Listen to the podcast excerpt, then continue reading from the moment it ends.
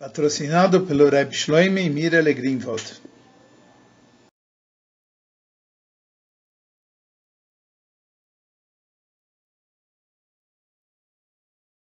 Essa sikha é do Likutei Siches, volume 11, Parshat Beshalach, sikha de número 3. Na Parshat dessa semana existe o Pasuk Aletzeish Mimikoimoi Biom Ashvi, que a pessoa não deve sair do local onde ele está no sétimo dia, o dia de Shabat. E os nossos sábios, eles aprendem desse versículo a lei de dois mil amot de Trum Shabbos, o quanto pode a pessoa sair de uma cidade do local onde ele está em Shabat. A Sikha é feita em quatro, por quatro partes. A primeira é o ensinamento do Rab Shimon de Masechet Eruvim sobre o limite de Shabbos e depois, no final, ele é ensinado novamente como um princípio geral no final do Tratado de Eruvim. Sobre isso, o Rebbe pergunta duas perguntas. Depois, a terceira parte, ele responde as perguntas. E a quarta parte, ele ensina como entender isso do ponto de vista da parte profunda da Torá, Pnimius Ainyonim, e o ensinamento disso no trabalho de cada pessoa. Sobre o verso a pessoa não deve sair de onde ele está no sétimo dia. Os nossos sábios, eles aprendem, inclusive Rashi traz isso também, Eilu alpai mamash al tchum Shabbos. Esses são os dois mil amot do, de quanto pode se andar em Shabbos. Ou seja, do posto que se aprende a proibição no dia de Shabbat de sair fora da cidade mais do que dois mil amot. Dois mil amot é um quilômetro aproximadamente, ou seja, a pessoa pode percorrer toda a área da cidade e quando termina a cidade, no máximo 2 mil amot, um quilômetro.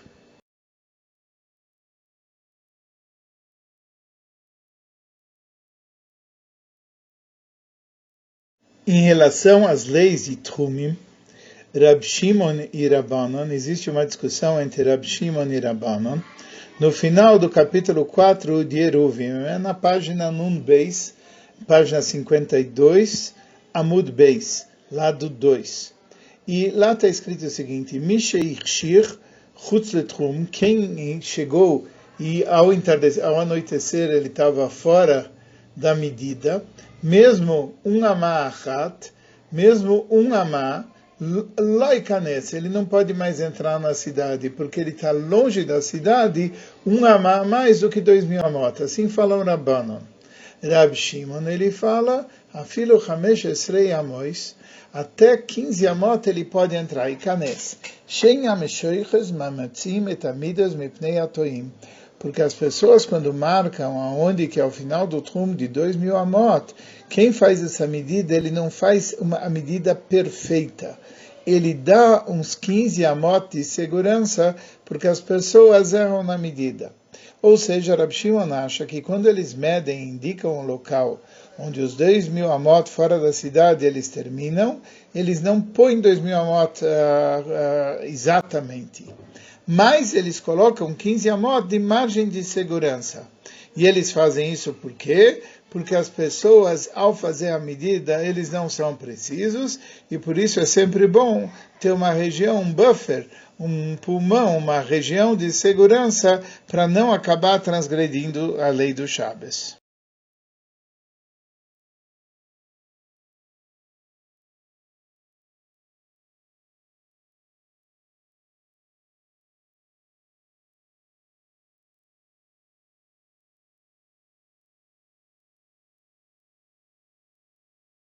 A razão do Rab Shimon é repetida como um princípio geral na última Mishnah do Tratado de Eruvim, no final do capítulo 10. E lá Rab Shimon fala o seguinte, Rab Shimon noimer makom sheitiru o local onde os sábios, eles permitem mishelcha natnu lecha. Eles deram para você uma coisa que já é tua. Isso que eles permitem é uma coisa que é só proibido pelos sábios. A Gemara aqui aprende duas alojas em geral. Primeiro. O local que os sábios te permitiram, eles deram uma coisa que na verdade era tua, que já era permitida. O que que acontece? A pessoa, naquele caso anterior, ele, ele era de noite e ele estava fora do limite da cidade. Mas ele estava a 15 amot. Até 15 amot falaram, sabe, você pode entrar. Por que, que você pode entrar? Porque aquilo já era teu. Na verdade, eles, quando marcaram o trum, marcaram com 15 amot a menos, para dar uma margenzinha de segurança. E se alguma pessoa, no momento de aperto, ele está a 15 amot à medida do trum, essa é a margem de segurança e por isso eles deram uma coisa que originalmente era para ser permitida. E a, e a outra lei é quando eles permitem uma coisa, é porque é uma proibição dos sábios. Isso é um outro din que no capítulo 10, na Mishnah, ele fala que se pode a, amarrar com um laço no Beis Hamikdash, Medina, mas não fora do Beit Hamikdash. E, e Rebbe, e também ele falou, se fosse a princípio, todo mundo concordaria em Betrila Kavekanassur. Verabi Shimon fala e diz o seguinte numa braita, que uma niva, um laço, é só proibido pelos sábios. E já que é proibido pelos sábios, uma proibição dos sábios, ela não vai se, não vai se aplicar dentro do Beit HaMikdash. É isso que os sábios permitiram. Ao decretar a posição, a proibição, não decretaram do Beit HaMikdash. Porque um laço que ele abre sozinho não é um nó, que é um nó permanente, nunca chegaria a levar para um Ryuv Hatat, e é por isso que eles permitiram. Eles permitiram porque aquilo só era proibido pelos sábios.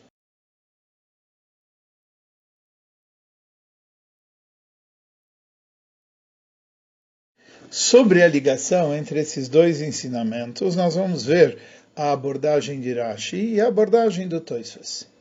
Rab Shimon fala para o Tanakama, explicando por que que no caso do Trum ele é leniente, mas no caso do laço que era feito numa corda de uma harpa, ele é estrito. Ele diz o seguinte: mesmo que eu fui leniente no caso da pessoa estar fora do trum, eu sou estrito no caso da harpa. Por quê? Porque no caso da pessoa estar fora do limite onde ele pode andar em Shabbos, até 15 amot eu sou leniente. Por quê? Porque aquilo era da pessoa mesmo. Isso foi margem de segurança. Mas, no caso da harpa, a, o laço é uma proibição dos sábios. E é, no caso do laço, ele não vai permitir. Porque é uma coisa diferente. Já o Toisfes fala, não é, na verdade, que houve uma leniência ou uma permissão especial. Porque no caso do, da, da distância, Michel deram para você aquilo que já era teu porque os 15 não eram proibidos, eles só fizeram isso como margem de segurança. Aqui também, o caso do laço é uma margem de segurança para a pessoa não vir a fazer um nó. E por isso ele acha que em ambos os casos ele deve ser visto como permitido.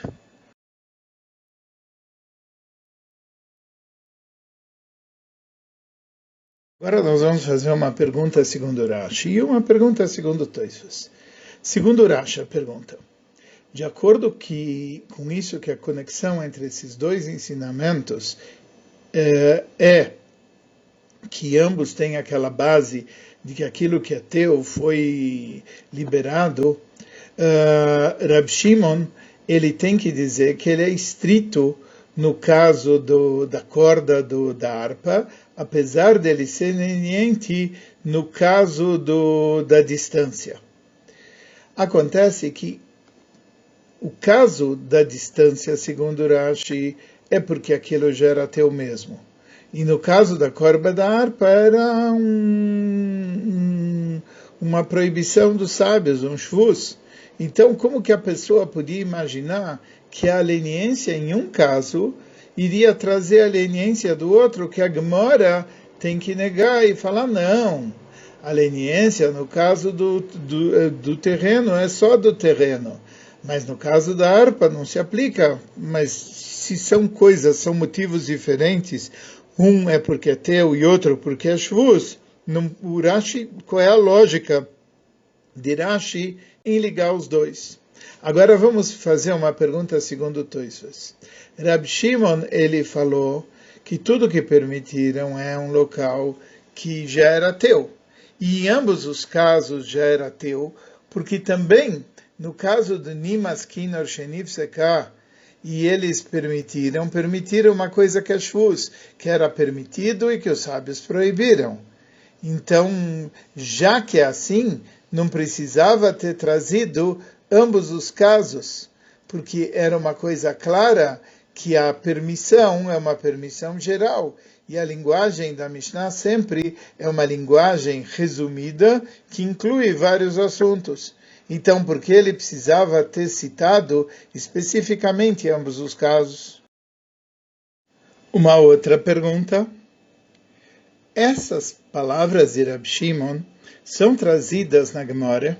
Então, Rab Shimon aparece na conclusão da Mishnah que ensina a lei de um Sheret Shenimtzaba Migdash, a lei de um verme, de um rastejante, de um ser rastejante que tem impureza e foi encontrado no Beis Amigdash, e como se faz isso? E na mesma Mishnah, no final, é trazido o ensinamento do Rab Shimon. Acontece a seguinte coisa, qual é a ligação de uma parte com a outra? Se esse caso do ser rastejante que é encontrado no Beit HaMikdash não tem conexão, cada um deles deveria ser estudado numa Mishnah separada. O que fazem esses casos junto na mesma Mishnah?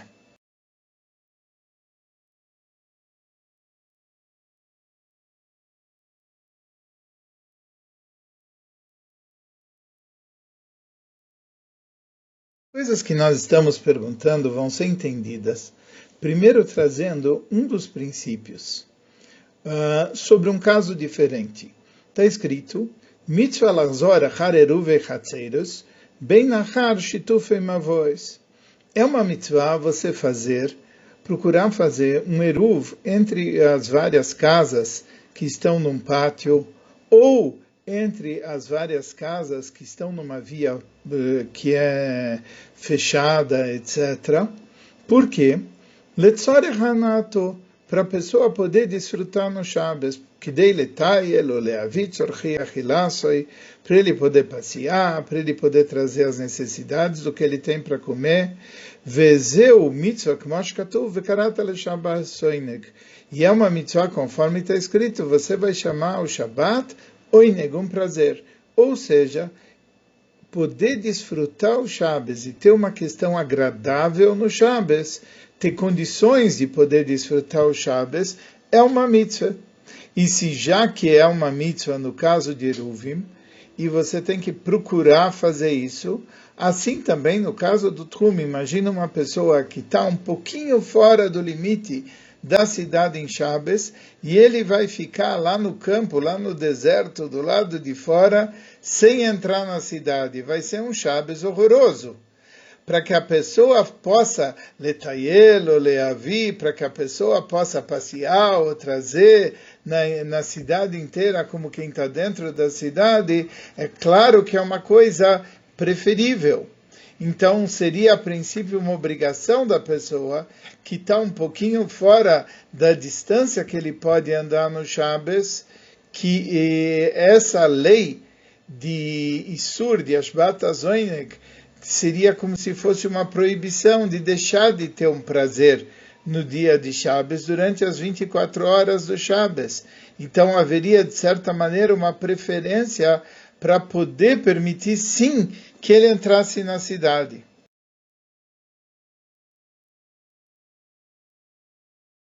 Vamos explorar mais a fundo a opinião de Rab Shimon. Rab Shimon, em geral, tem um ponto de vista que diz que a, a quantidade toma precedência sobre a qualidade.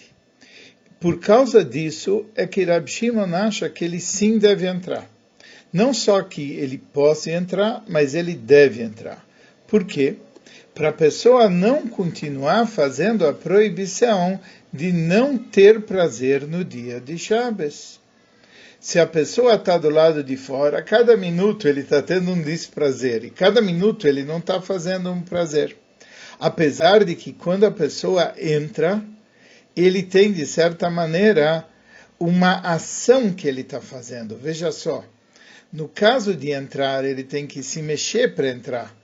No caso de não entrar e não ter prazer, ele não está fazendo ação nenhuma, ele está num chev ve'altase, ele está parado. E normalmente, em termos de qualidade, a qualidade de uma proibição que é fazer é maior do que a qualidade de uma proibição que envolve um não fazer.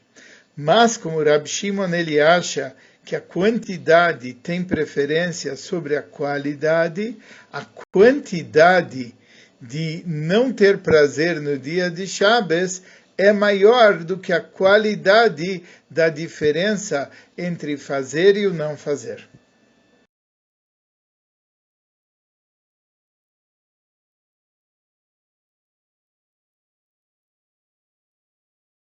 Segundo esse princípio, nós agora podemos entender a ligação das duas regras que Rab Shimon ele trouxe.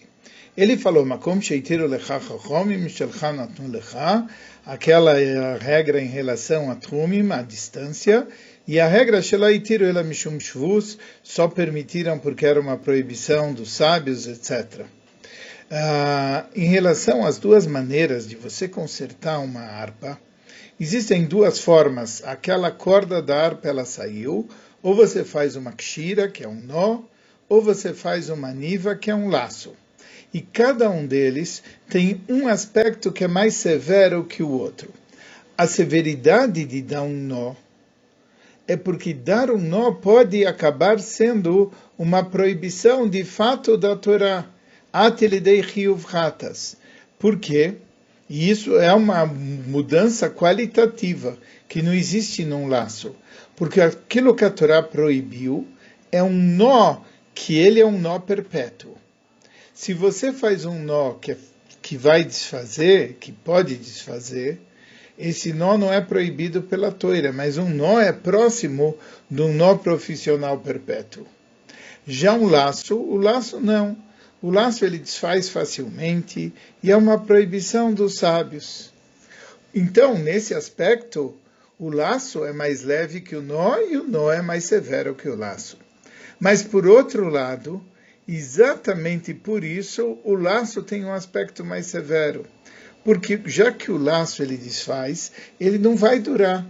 E a pessoa que deu o laço uma vez, ele vai acabar tendo que fazer o laço outras vezes, porque o laço vai abrir. Então, de novo, nós estamos numa pergunta: qual dos aspectos você tem que dar mais importância? Se o aspecto qualitativo, que nó é mais severo do que laço, ou o aspecto quantitativo, que você vai acabar dando laço mais vezes do que fazer o um nó. E por isso que Rab Shimon ele fala que isso está conectado com aquele que fica próximo do, do, do, do, do, do terreno que você pode andar no, no Shabbos, porque já que naquela lei a quantidade prevaleceu pela, sobre a qualidade, a lógica ditaria que, ah, no caso da corda da harpa, também você vai dizer que seria permitido dar um nó, porque é uma quantidade menor do que a quantidade do laço.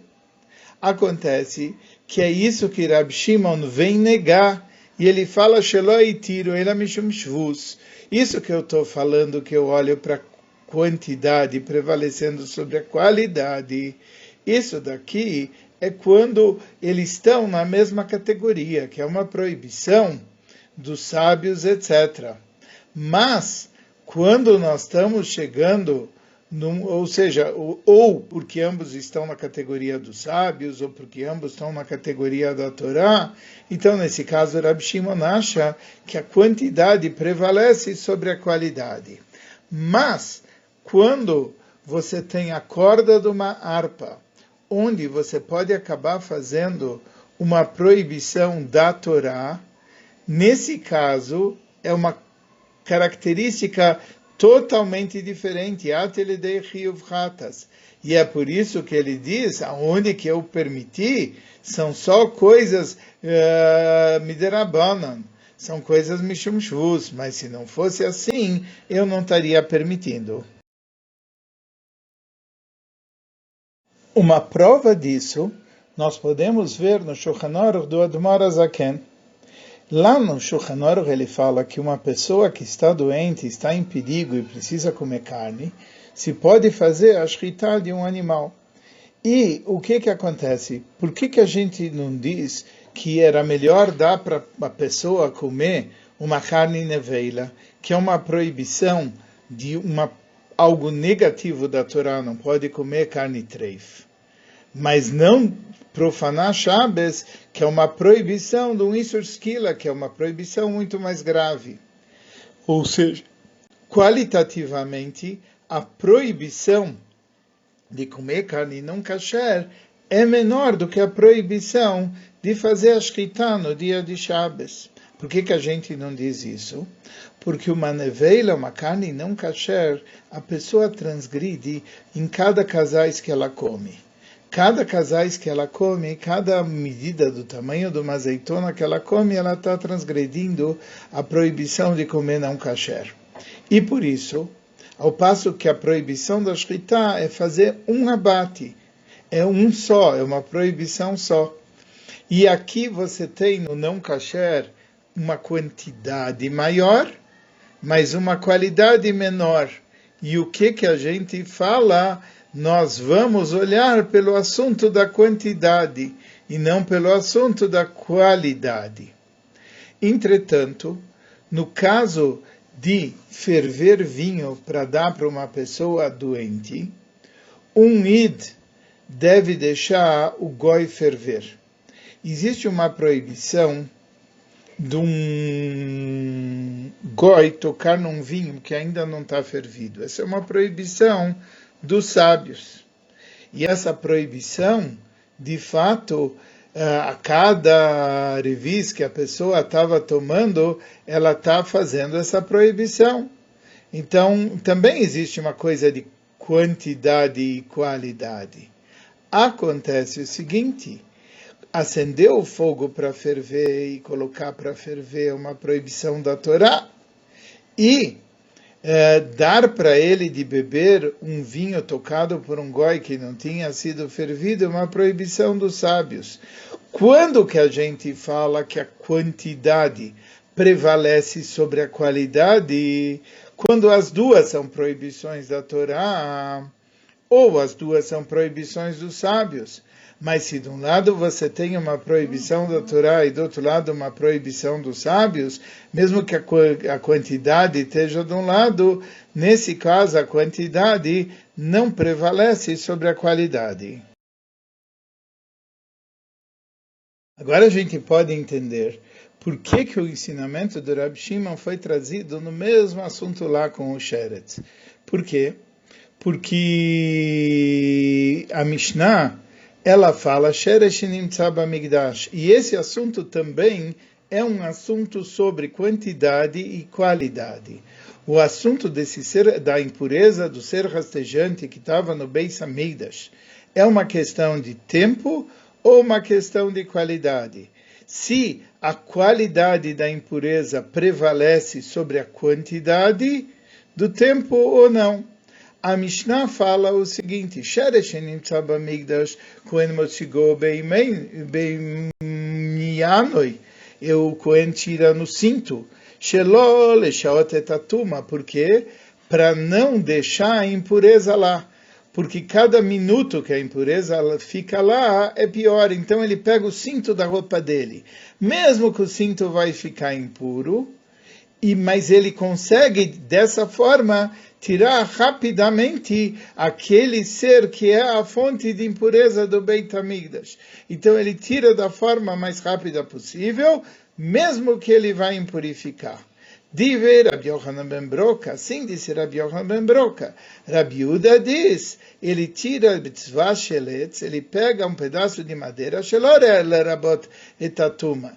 Ele faz isso para não impurificar mais nada, já que a madeira ela não pega impureza, ele não vai pegar impureza. A verdade é que para ele ter um pedaço de madeira, ele tem que ir até lá o cantinho e arrumar e vai ficar mais tempo.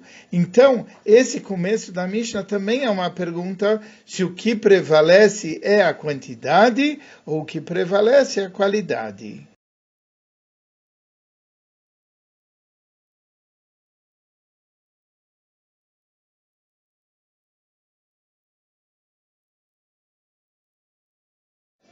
Como que nós explicamos a conexão e a diferença dos dois princípios de Rab Shimon de acordo com a parte profunda da Torá? Nós temos que entender por que, que Rab Shimon acha que deve ser permitido para uma pessoa entrar o Trum, entrar a área do local, então ele sempre deve fazer isso. Por quê? É explicado no número de locais que o trabalho de tirar de um reshut para o outro é a base de todos os trabalhos no dia de Shabbos. Está escrito no Medrash que um min, ele chegou para Rabi Akiva e falou o seguinte, se é como você disse, que Deus, ele honra o dia de Shabbos, então ele não deveria soprar os ventos, ele não deveria fazer cair as chuvas, ele não deveria fazer crescer a grama, etc. E Rabi Akiva respondeu, eu vou te dar um exemplo de um Eruv. Um Eruv, é, se, as, se não houvesse o Eruv, seria proibido você tirar das casas para o pátio. Mas quando você faz o Eruv, tudo é um reshut, tudo é uma propriedade. E uma propriedade você pode tirar de todas as casas para dentro do pátio. E assim o mundo todo. O mundo todo está em uma propriedade, o mundo todo pertence a Hashem. É interessante, se ele estava perguntando para todo tipo de, chave, de, de, trabalhos, por que, que Rabi Akiva só responde em relação ao trabalho de Otsaá, de tirar num local para o outro? É porque Rabi Akiva acha que o trabalho de Otsaá, o trabalho de tirar, é o conceito geral e a fundação de todos os trabalhos e de todas as tordas e de todos os shvutim do dia de Shabbos. E já que a ideia de tirar de uma propriedade para outra não se aplica a Hashem, então todo tipo de outras coisas também não serão aplicáveis a Hashem, apesar de que essas leis existem. E agora a gente entende, já que o trabalho de Otsaá, já que o trabalho de tirar é a base de todas as leis de Shabbos, a gente entende por que, que o Masechet, o trabalho, o tratado de Shabbos, começa com o trabalho de Otsaá. E apesar que Otsaá, retirar de um local para o outro, é contado quando tem o capítulo Zain de Shabbos, e ele conta no capítulo 7 todos os trabalhos, o último trabalho é o Tzah.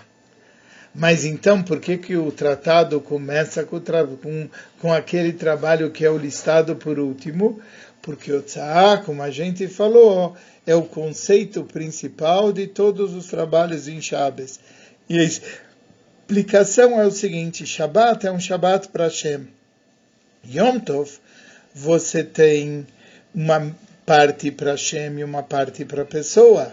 Uma parte é dedicado para Hashem e uma parte do Yom Tov é Vechetziol Hashem, Vechetziol Hashem. Mas no Shabbos está escrito Kulol Hashem. O Shabbos é todo ele para Hashem. Ou seja, toda a ideia de Shabbos é fixar na nossa alma a fé na criação do mundo, que Deus criou o mundo em seis dias e no sétimo dia ele descansou e ele está constantemente criando o mundo a partir do nada. E, e Hashem é o único dono do mundo. E por isso o mundo todo está sob o controle divino e sobre a supervisão divina. O mundo normalmente, Olam, Elashon, Elem. O mundo, a palavra mundo vem da palavra Elem, que quer dizer ocultamento. E a pessoa pode ter no mundo um ocultamento e pensar que existem dois tipos de coisas, dois reshuyot. Existe um reshut, que é o reshut das coisas boas e sagradas, e existe um reshut, que é das coisas más e impuras. E por isso, ao guardar Shabat, a gente percebe, não, não existe dois tipos de terreno, existe um reshut só. E tudo é de Akodesh Borro. E Akodesh Borro está tomando conta de tudo. E por isso, quando uma pessoa faz, Deus nos livre, um trabalho em Shabbos, ele enfraquece essa fé. E ele fortifica o, o ocultamento. E isso pode levar a pessoa a pensar que tem dois reshuyot. Por isso, o, o aspecto básico de todos os trabalhos é saber o que? O assunto de retirar alguma coisa do terreno particular, que o mundo é o terreno particular, e pensar que existe algo fora do terreno particular, esse é o problema que os trabalhos de Shabens devem evitar. E esse é o objetivo da resposta de Rabi Akiva ao dizer que todo mundo pertence a Deus. Ele estava falando já que para Deus não existe nenhum ocultamento, já que para Deus não existe a existência de coisas negativas que podem atrapalhá-los. O mundo todo é um terreno particular para Hashem. E por isso aqueles, aqueles trabalhos que o Min estava perguntando, nada se aplica a Hashem, porque tudo isso está dentro dele.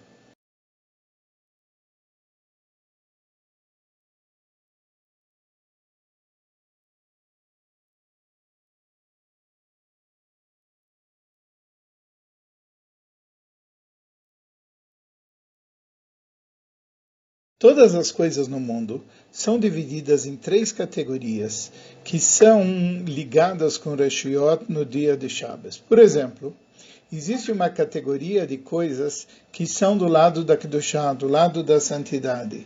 O trabalho com coisas que são do lado da santidade é a procurar fazer coisas positivas com ela, e eles são como um Reshuta Yahid, um terreno que pertence a, uma, a um e esse um é Deus. Então, as coisas do campo da Kedushá, é claro que é um terreno que pertence a um. Existem coisas que são do lado negativo. E o trabalho dele é surmerá. O trabalho dele é afastar-se das coisas negativas, que nem a ideia do Reshut Arabim. Mas existem coisas que são algo de transição entre uma coisa que é uma mitzvah e uma coisa que é um isur. São chamados terrenos inter, intermediários. E o trabalho em relação a esses casos que são uma interface entre a santidade e o lado oposto pode ser feito de duas maneiras. Um lado é pegar essas coisas e elevar para a santidade, ou ou você procurar se santificar não mexendo com essas coisas. Assim como um, um mavoi, mavoi, um hatzer, mavoi carmelis, que é, um, que, são, que é uma memutza entre um Reshuta Yahid e o Reshuta Rabim, e você, através de um Eruv, Hatzeiros, ou Shitufei Mavoias, você pode converter esse terreno intermediário num terreno particular. E conforme isso nós entendemos a ideia de Ruve Hatzeiras ou Shituf Mavois, que são uh, iguais, a ideia é aumentar o Reshut ou o Trum uh, de um Id, trazendo isso para o campo da santidade. Ou seja, você, o que quer dizer aumentar? Você está aumentando em quantidade. Uma coisa que se você não tivesse aumentando seria de uma quantidade menor. E assim você pode ligar os dois princípios de Rab Shimon, que é, é o que? Que o assunto é que a ideia é trazer isso para o campo da santidade. Coisas que tiro lechai é por causa de shvus, que a ideia de shvus, a ideia de otso, ele tem um ponto em comum, e isso se refere também naquilo que é trazido, que existem três opiniões a respeito de Trumim. Existe uma opinião que Trumim é todo pela Toira, existe uma opinião que Trumim é todo é, parte da Toira e parte Mederabonon. Existe uma terceira opinião que Trumim é todo Mederabonon, que tem tendo uma base na Toira, como aparece na Gemara.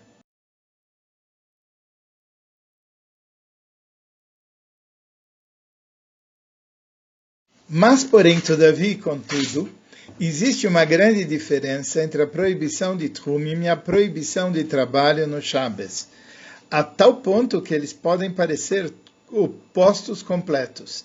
A ideia de fazer uma proibição de um trabalho em Shabbos é que a pessoa está sendo Mechal el Shabbos, profanando Shabbos. O que quer dizer isso? Que ao fazer uma melachá, a pessoa está trazendo uma clipá uma proibição dentro do Shabbos. Já a proibição de sair de um trumo, de sair de um limite de um local, não é trazer uma clipá dentro do Shabbos, mas trazer o Shabbos para fora de um local que tenha uma clipá. E é por isso, normalmente, a luz da santidade de Shabbos, ela brilha por default em cada Yudi, mas ao ir, ao colocar alguém fora do trum, fora do limite, ele está colocando fora do limite da santidade. Então a santidade do Shabat, ela está no local de clipar e não no local de santidade. E por isso, a gente entende qual é a posição de que quando uma pessoa está fora do trum e tem a possibilidade de entrar dentro do trum, o Rab Shimon fala entra, porque se é permitido para a pessoa ir, ele não tem que ficar mais nem um instante num local que tem clipa, que tem impureza, que tem coisas negativas.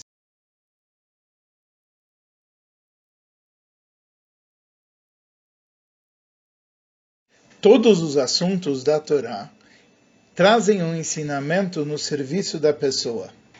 A existência do Id, isso é baseado na sua alma divina. E a alma divina é um pedaço de Deus lá em cima. E assim como para Hashem, Hashem é infinitamente elevado e está acima de toda a criação dos mundos, até o ponto que os dez mamarotas, dez frases com a qual o mundo foi criado, são chamadas milen de idiota, são coisas num nível muito baixo. Assim como Hashem ele está totalmente acima da, dos assuntos mundanos, assim um I também está totalmente acima dos assuntos mundanos. E isso que a Torá falou, Tavod. Durante seis dias você vai trabalhar e você vai fazer todo o teu trabalho. A gente tem que saber que um ida é como Hashem. Assim como Hashem se contraiu para criar os mundos, assim o Yudi ele tem que se contrair para se envolver em assuntos mundanos. Mas segundo isso, a gente sabe que quando um Yudi ele está se ocupando com assuntos mundanos, isso é somente uma contração dele. Mas a verdadeira essência do Yudi é o nível de Shabbos. E existem dois tipos de leis em relação a Shabbos, que são, cada um deles, um ensinamento em relação ao trabalho de todo Yudi. Existe o assunto de fazer um trabalho no dia de Shabbos, que significa fazer o quê?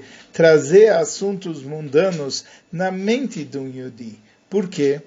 Porque o Yudi foi ordenado, você vai fazer o teu trabalho, tudo bem, mas ele vai colocar no trabalho dele as forças externas dele, mas não as forças internas. As forças internas, elas estão no nível de Shabbos, elas são dedicadas para o estudo da Torá, para o trabalho das orações, etc.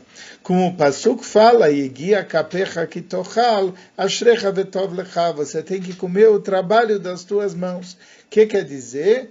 Ele tem que comer aquilo que as forças externas, as mãos dele fazem mas a cabeça dele tem que estar ligado com um sentimento de divindade. E ele tem que saber que o sucesso do trabalho dele é Birchas Hashem Ta'ashir. A brachá de Hashem, ela que traz riqueza. Como o verso fala, Berach Hashem Deus vai abençoar aquilo que você fizer. A pessoa tem que pôr as mãos no trabalho, mas a cabeça, ela tem que estar ligada com Hashem. E por isso não adianta fazer esquemas para ganhar mais ou para isso aquilo. O envolvimento esta e a preocupação, eles que atrapalham o Yudi de estudo de Torá e do trabalho de avoida nas orações, ele faz com que o Yudi não seja um recipiente adequado para a Brachá de Hashem. E o principal do sucesso é a Brachá de Hashem então é bom ser um recipiente adequado para a Brachá de Hashem. E por isso a gente tem que estar sintonizado com a nossa mente no nível de Shabbos, no nível de Hashem. Além disso, a gente não tem que trazer. Uh, existe a proibição de sair do trum, de sair do limite. O que quer dizer isso? Que a pessoa não tem que sair do trum mesmo que a pessoa está ligada com o Shabbos, ele tem que. Mesmo que a pessoa está ligado com Shabbos, com as forças internas, as forças externas também não tem que sair fora do trum, também não tem que ir para o lado da clipá. Por exemplo, alguém está estudando Toira, não sei o que, mas ele de passagem escuta o resultado do Corinthians, etc. Porque a Toira tem que entrar no corpo inteiro dele. Ele não só a Torá e a santidade tem que estar conectado com a parte interna, mas não deve ser que a parte externa ela está ligada com o lado da clipa.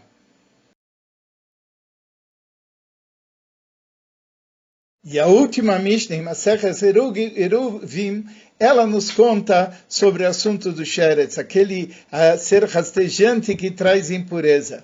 Mesmo que a pessoa cumpriu tudo que Maseches Shabbos tem para ensinar, e mesmo que ele cumpriu tudo que Maseches Eruvim, mesmo que a mente dele está sintonizada em Shabbos, e mesmo que até os pés dele estão dentro do trum, mas mesmo assim é possível que venham ser rastejante impuro dentro do migdash da pessoa. Por quê? Porque o mundo tem impureza. E de vez em quando a impureza aparece. E quando a impureza aparece, a gente tem que tirar ela, e tirar ela o quanto antes.